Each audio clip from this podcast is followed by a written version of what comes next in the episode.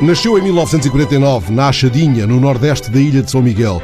Romances como O Meu Mundo Não É Deste Reino, Autópsia de um Mar de Ruínas, Gente Feliz com Lágrimas, O Homem Suspenso ou o recentíssimo Livro de Vozes e Sombras fazem de João de Melo um dos grandes autores portugueses deste tempo. É com muita alegria que recebo em estúdio o escritor João de Melo. Este romance chegou às livrarias em plena pandemia, em junho, finais de julho, andei com ele por bancos de jardim, onde se sentisse uma breve brisa e onde pousasse porventura uma sombra mais aconchegante. E num certo 30 de julho, às 11h37, em ponto, enviei ao João de Melo uma breve mensagem sobre o modo intenso como este livro agiu em mim. Poderoso, justo, poético, comovente, brutal e doce, escrevi eu. Uma trama inesperada entretecendo a história. Bem sei que o João não se revê na ideia de que esta seja uma ficção histórica, mas a história de um preciso tempo português está em cada uma destas quase 400 páginas. Nesse caso, João de Melo, que livro é este seu magnífico romance? De que modo é que a história, a história portuguesa recente, é para aqui chamada? Primeiro que tudo, muito obrigado. Deu-me uma grande alegria, Fernando, quando me mandou a mensagem logo após a, o fim da leitura do meu livro. Recebia com um entusiasmo uh, próprio de quem aprende também a distinguir a opinião sincera da mera opinião dos amigos. Hum. E o Fernando Alves é, efetivamente, um, uma pessoa que eu respeito muito e admiro. É recíproco, e, obrigado. E aproveito para, para o felicitar pelos seus 50 anos de trabalho. obrigado, obrigado, João. Que é toda uma vida.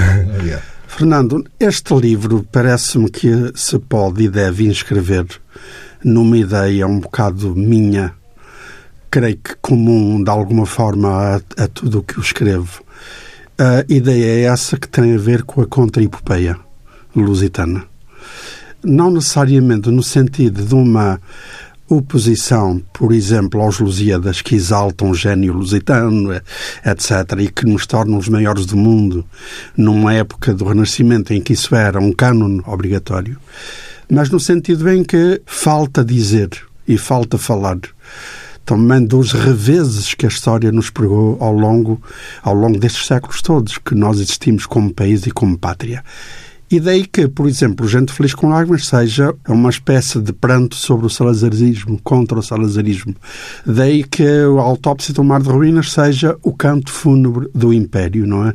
Do Império que afinal nunca existiu, que era mais apenas um problema de colonização e não de Império. E agora este, num tempo português, de três vértices, digamos assim, chamemos-lhe desse modo, com o fim de África no, uh, na presença, mas não no imaginário português, o 25 de Abril como resgate e como ressuscitar de uma energia que estava parada e que estava adiada, e finalmente aquela história um pouco rocambolesca e absurda de uma pequena hum. minoria de gente que estava bem na, na vida de querer lutar contra tudo isto, ao ponto dos Açores ao processo revolucionário em curso e opondo também à descolonização. No fundo está a falar-me de três ressacas, três grandes ressacas, é isso? Absolutamente. Em que uma é obviamente gloriosa, a do 25 de Abril e da Revolução, que eu vivi com imensa paixão e, e com imenso receio de perder, não é? dia a dia. E, digamos, uma espécie de mundo de crepúsculo africano sobre o apagamento de uma presença portuguesa secular e, por outro lado, digamos, aquela ideia de que os Açores, na voz e na opinião do, dos, dos, separatistas, também era colónia e também tinha direito à sua descolonização e à sua independência. Era um outro reverso da mesma medalha, porventura. Também, é. também. Porque aqueles que lutavam pela, pela desvinculação do poder central em Lisboa eram colonos em África. Pronto, tinham aqui uma Sim, muitos deles. Queriam libertar-se de um lado e colonizavam no outro. Ou então comprometidos com o regime anterior. Hum. Quer dizer, o, o, um dos argumentos que eu jogo hoje contra os que contra esses santos e essas virgens ofendidas pelo meu livro que vêm dizer que afinal a Flá não foi violenta, não foi isto, não foi aquilo, não não não, não bateu, não não agiu, digamos, contra a ordem, a nova ordem, a, a, a dizer-lhes que efetivamente essa santidade corre muito perigo no conceito da gente quando eles nunca levantaram a voz contra o salazarismo, o colonialismo e essas formas de opressão que caracterizam a primeira metade do século XX, não é? Lá nas ilhas, mas acima de tudo numa das ilhas, eles foram além do panfleto. Deixaram não, pegadas. eles estiveram na rua, eles tinham um exército na sombra, eles eh, tinham armas, eles eh, importaram instrutores para entrarem, digamos, em guerra, se fosse caso disso. Eles uh, tinham ligações com o Coronel Gaddafi na, na Líbia. O Coronel Gaddafi chegou a, a prometer à FLA instalar em São, em São Miguel uma mesquita e um banco certamente com o dinheiro líbio, não é? E, e, obviamente, facilitar o fornecimento de armas e tudo isso. Claro que isto não é uh, dito no ar, eles agora dizem que não, que é tudo falso, mas eu tenho, eu andei a entrevistar pessoas, eu tenho documentos, eu tenho gravações, eu tenho, eu sei muito bem do que é que falo. Isso que tem gravado, esses registros que o João fez num trabalho de algum modo de historiador ou de jornalista, para fazer um gancho já com a Cláudia, que é uma das personagens deste livro, é algo que o João não utiliza explicitamente tal qual, tal qual o registou nesta ficção porque, porque, primeiro, não quis fazer um romance histórico. Aliás, eu não sei fazer romance histórico e não gosto de romances históricos habitualmente, a não ser que sejam excepcionais. Por outro lado, eu não queria fulanizar o problema da Fly em A, B, C e D.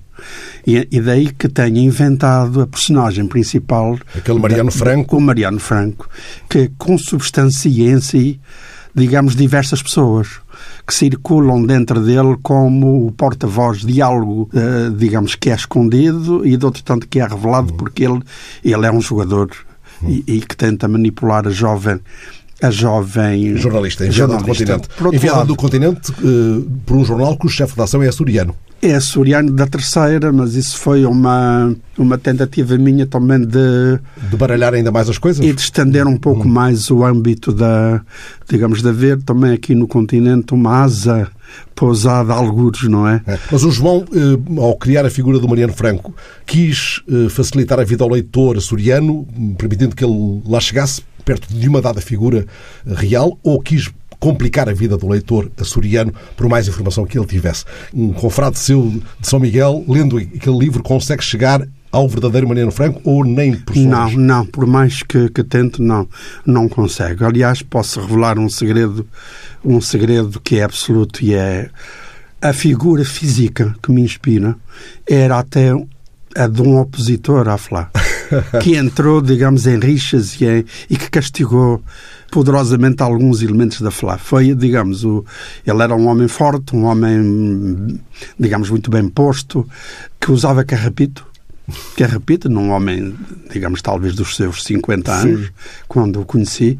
Evidentemente que não vou revelar quem é, eh, por, por sinal, ou infelizmente, é uma pessoa que já morreu e serviu-me a mim como modelo de descrição física, porque tudo o mais, tudo aquilo que eu lhe atribuo enquanto biografia ou quanto vida, até mesmo vida conjugal, etc., e divórcio, etc., isso é da, da minha pura imaginação. Mas, queria dizer o seguinte: houve gente maldosa que tentou ver nele o chefe da FLAV, José de Almeida que tinha uma livraria em Ponta Delgada. Que tinha uma livraria em Ponta hum. Delgada e que. E porquê?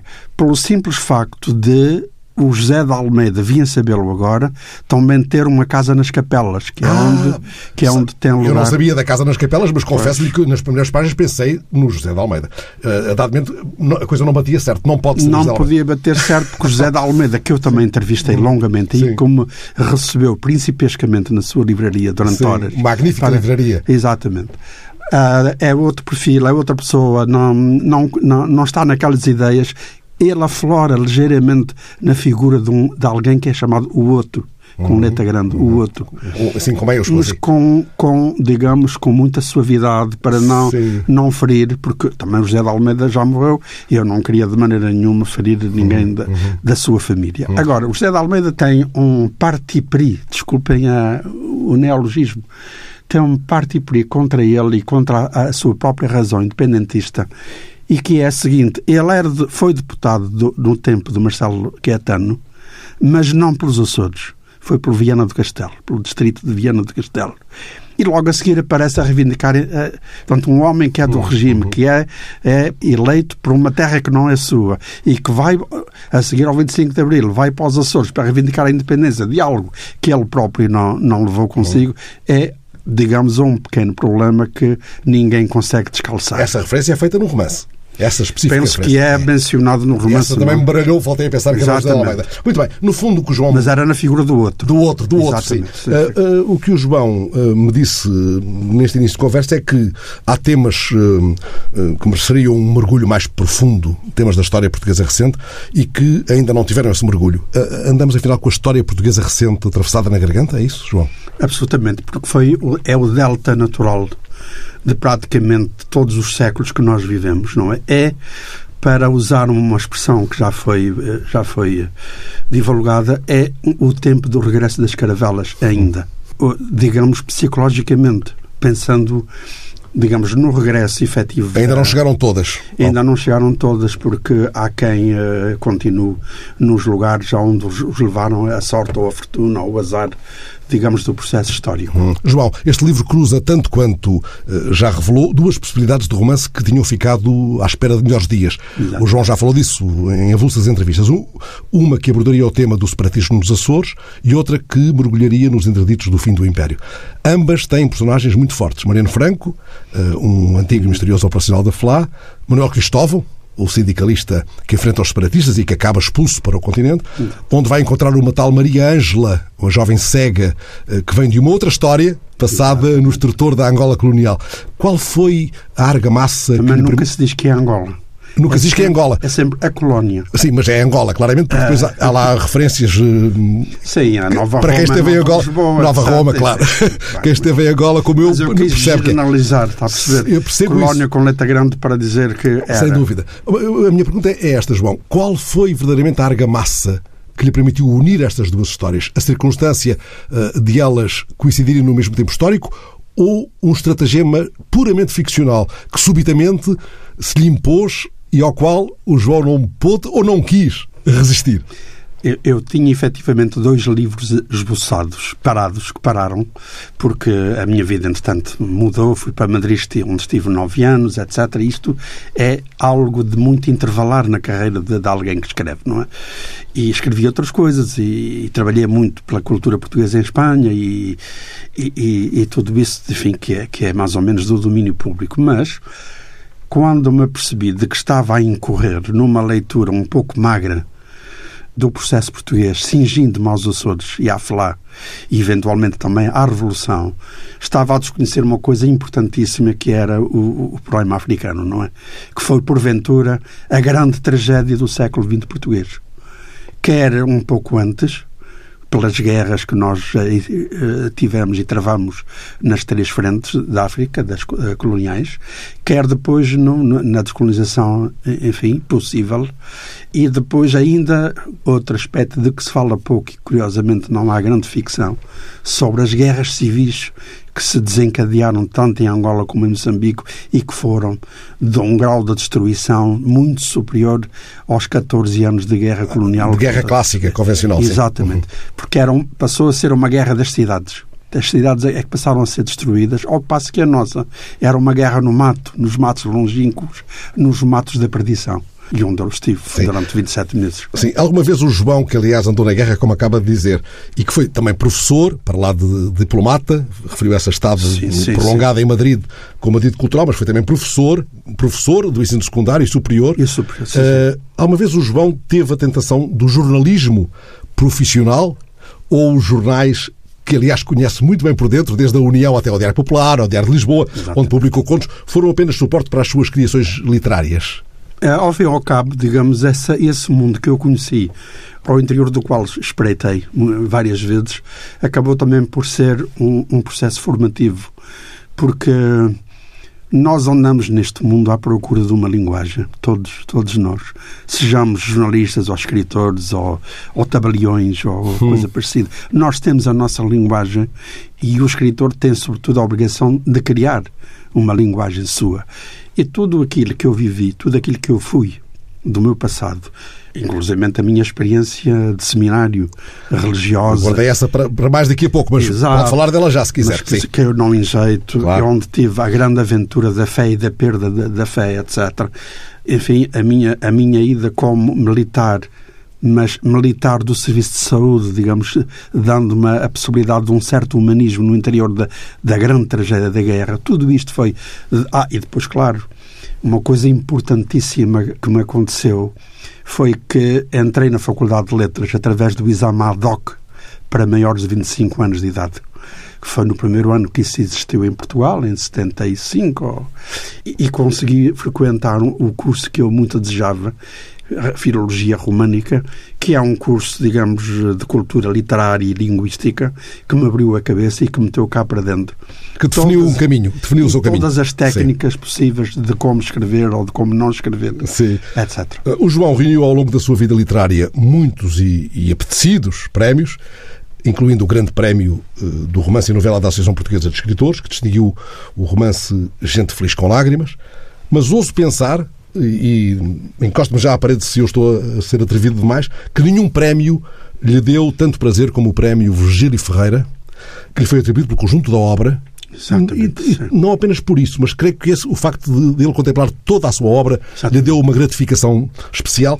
Uh, mas o grande prazer que, que esse prémio lhe trouxe foi o nome que o prémio transporta, o nome de Virgílio Ferreira. Ferreira esse júbilo Sim. decorre essencialmente do facto de finalmente terem reparado que o João tem uma obra uma obra de folgo e não apenas um romance chamado Gente Feliz com Lágrimas, uh, ou decorre da circunstância de o prémio se chamar Virgílio Ferreira? Das duas coisas, se me permite, porque, primeiro que tudo, eu respeito imenso tanto a instituição que me deu o prémio, que foi a Universidade de Évora, como o nome do seu patrono, digamos assim, Virgílio Ferreira, que eu conheci e, que, e que, de quem cheguei a ser amigo, mas sobretudo o facto de ser um prémio modesto, mas simbólico, mas prestigiado, muito prestigiado ao conjunto da obra. Isto porque eu sinto que estou um pouco de castigo desde que me atrevia com a, simples, a fazer aquele romance. Com um simples livro, Sim.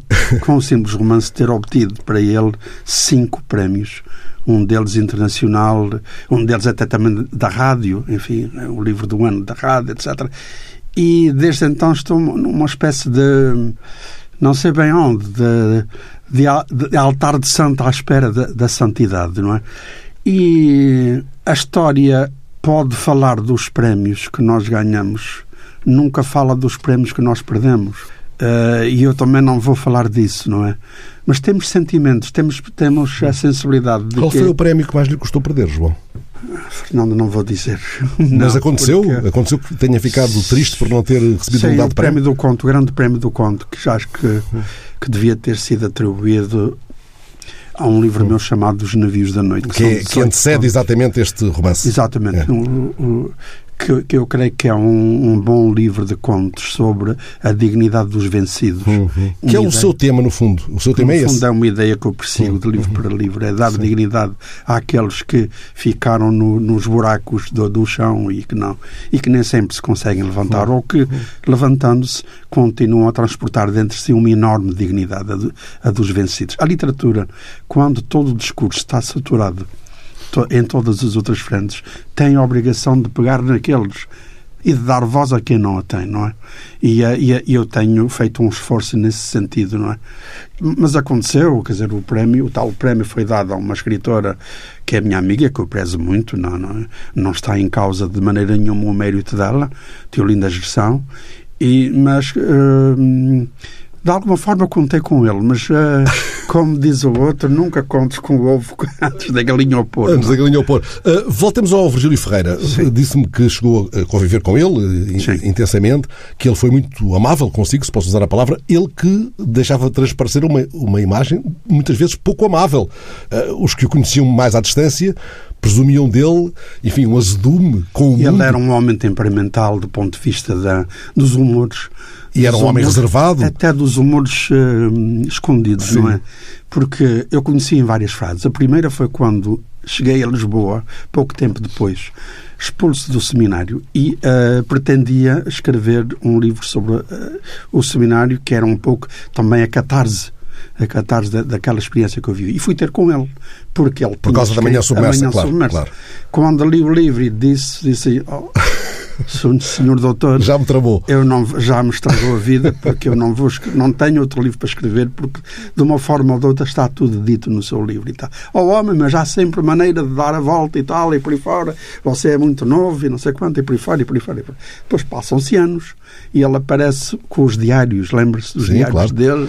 Que, e, que, destilavam muitas vezes esses assuntos. algumas tesouradas valentes. Assim? E eu fiquei, sim, bom, eh, umas coisas de passagem hum. acerca de umas afirmações acerca da natureza do romance e ele discordava, etc, etc. E este não quando um belo dia encontramos por acaso e ele vem e pega-me nas duas mãos e diz aquilo é muito bom, o que você escreve é muito bom. Eu não esperava já isto do Virgílio Ferreira e fiquei, obviamente, hum. reconfortado, porque, quer dizer, é melhor, Fernando, usando uma, uma, pequena ironia, é sempre muito melhor ser rico e saudável do que pobre e doente. Ah, isso sem dúvida. Mas o, o facto de ambos terem estado no seminário e, e, e, dele terem guardado, tanto quanto se pode perceber, conversando consigo ou lendo o Virgílio Ferreira, na Manhã Submersa, por exemplo, terem guardado um sentimento de asfixia, eh, de clausura, deu-lhes uma mesma percepção das sombras do mundo, que por mais diferentes que sejam no, no, nas manifestações temperamentais, uh, essa marca de, de, uma agrura com, com um mundo de sombras e que as sombras sublinham de algum modo também o título do seu último romance, criou... Eu julgo que o Virgílio Ferreira e eu, digamos, do ponto de vista da, por exemplo, do problema da fé, da, da relação com Deus, do Deus que se perde ou do Deus que eventualmente pode existir, ou seja, do agnosticismo uhum. que caracteriza tanto o Virgílio como, como a mim, vivemos esta ideia absurda de quem chega a uma altura da vida e por vicissitudes, por aquela vicissitude eh, que acabou mal, ter que renunciar a toda uma educação religiosa uh, tradicional, enfim, colocada digamos, lá na aldeia, no meu caso nos Açores, então. Isso é um grande abalo, não é? Era perfeitamente remota a ideia uhum. de as imagens que uma criança fixa na, na, doutrina, quando lhe ensina o que é o inferno, o purgatório e o paraíso, e, e traduzem imagens do fogo e do diabo com uma forquilha a, a, a virar os frangos em cima, em cima das brasas. Sim. E isto para toda a eternidade era uma coisa. Medonha, medonha, medonha, medonha. Que ou é realismo mágico ou então é um logro e é um engano e é um veneno uhum. que fica para toda a vida, não é? Uhum. E por mais que a gente se liberte, por mais cultura que adquira, isto é sempre um padrão imagético. E um estigma, de algum modo. E um estigma. Uhum. João, e hoje uh, vivemos outras formas de clausura e asfixia, mesmo nos países democráticos, como o nosso? O, o nosso mundo parece-me que anda um pouco perdido. Oh, não sei se é mesmo uma ideia perdida que, é, que importa resgatar. Nós estamos a viver este tempo de agora com, com, com o que sabemos, mas ao nosso redor as coisas estão ainda piores, não é? Eu nunca imaginei, por exemplo, que Portugal pudesse ser um pequeno oásis no contexto da, das, das nações, digamos, internacional das nações, do ponto de vista da paz, da democracia realizada, enfim, não digo plena, mas realizada, etc. Quando nós temos gigantes à nossa volta que assustam o mundo.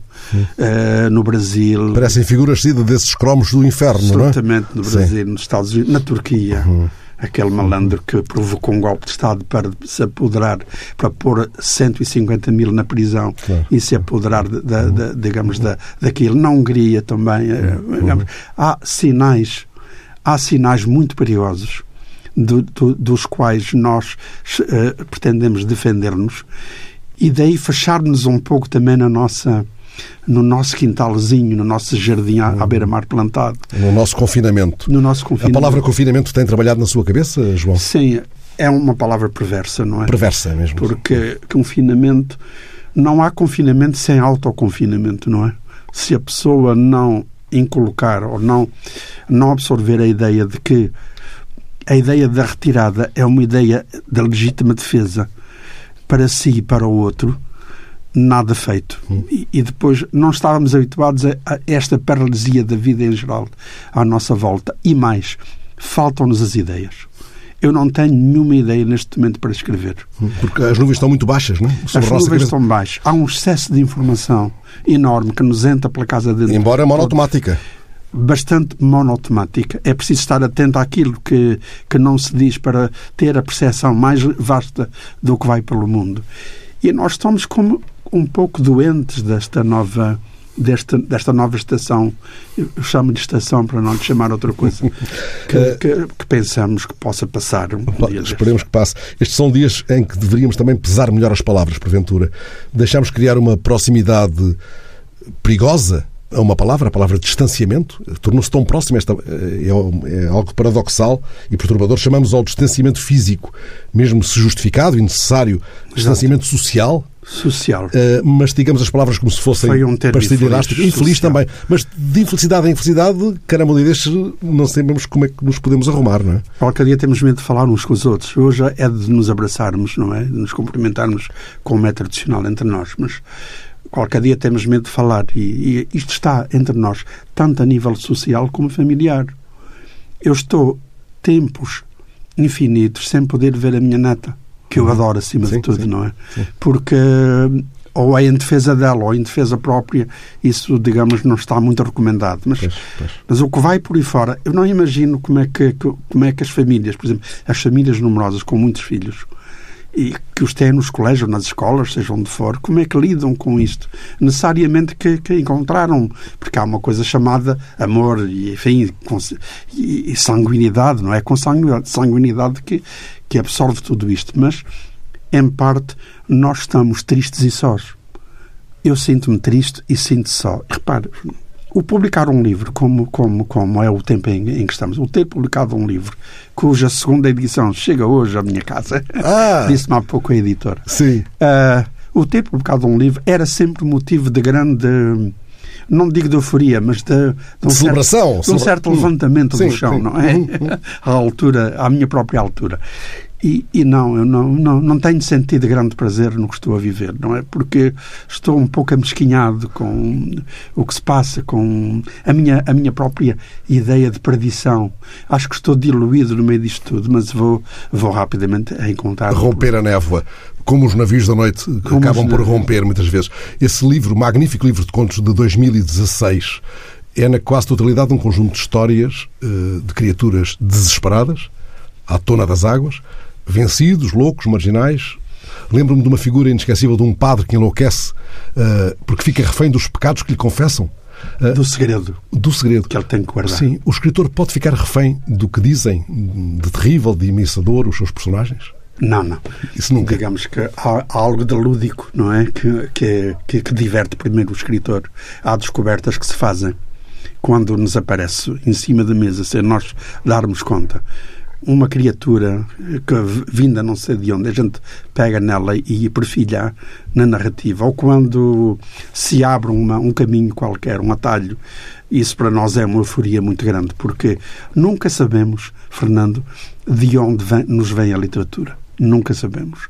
Necessariamente que é de uma busca, sobretudo de um labor de linguagem, não é? Mas não é uma porta precisa de que tenhamos a chave. Não, não, não, não, não. não. É escusado pensar nisso. Ninguém carrega no botão, não é?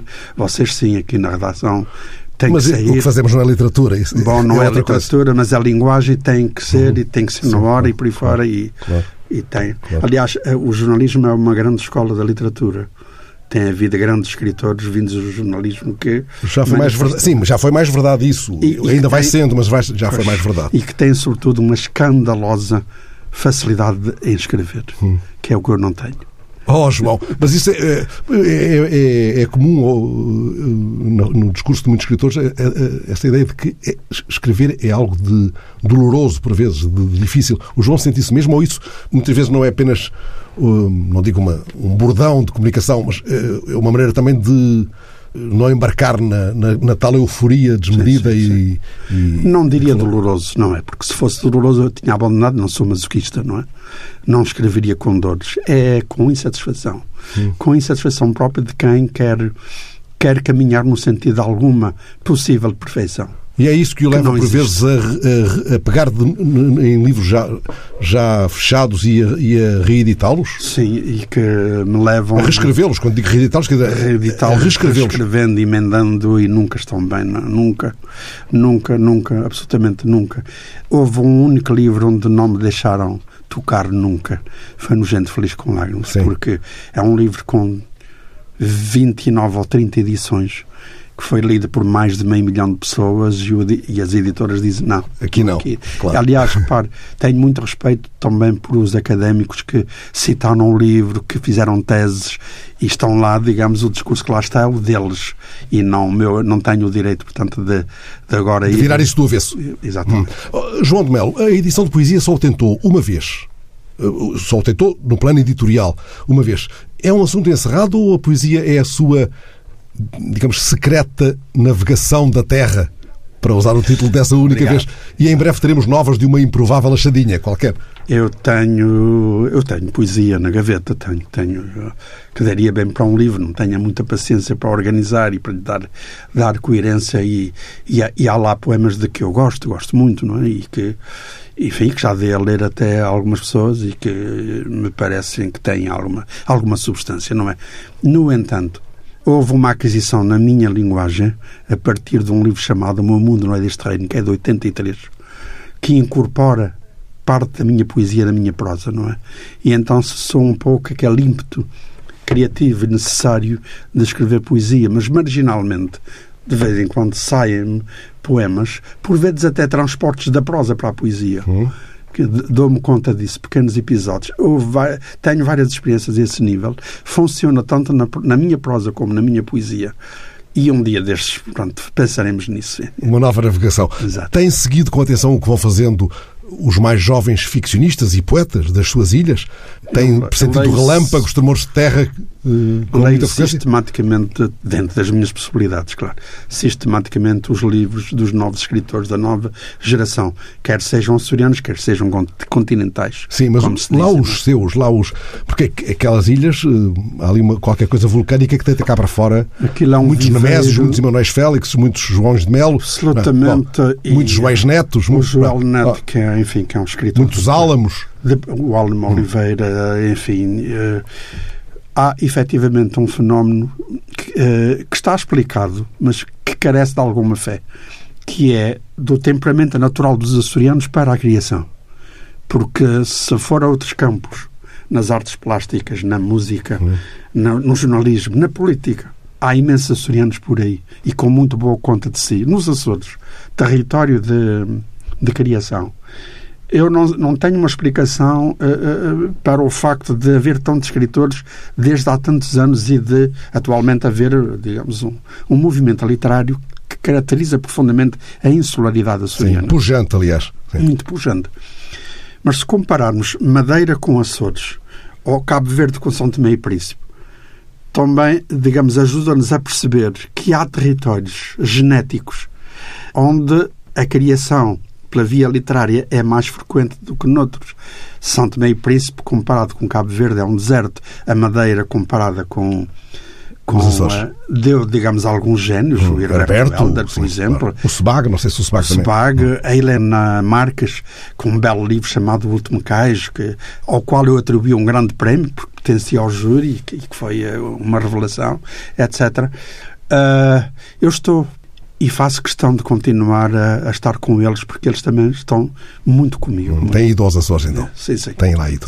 Uh, Ficou-me desde há uns tempos uma resposta sua, já que falou em Cabo Verde, uma resposta sua a uma jovem e, aliás, muito talentosa jornalista do Diário de Notícias, Mariana Pereira, com quem, aliás, coincidimos uh, em, em, Cabo, Cabo Verde, Verde há uns anos. O João sacudiu nessa entrevista para longe uh, a ideia de eternidade, considerando, vou citar, a eternidade num escritor é ele um dia morrer e ficar como os outros, com a boca cheia de terra e acabar-se assim.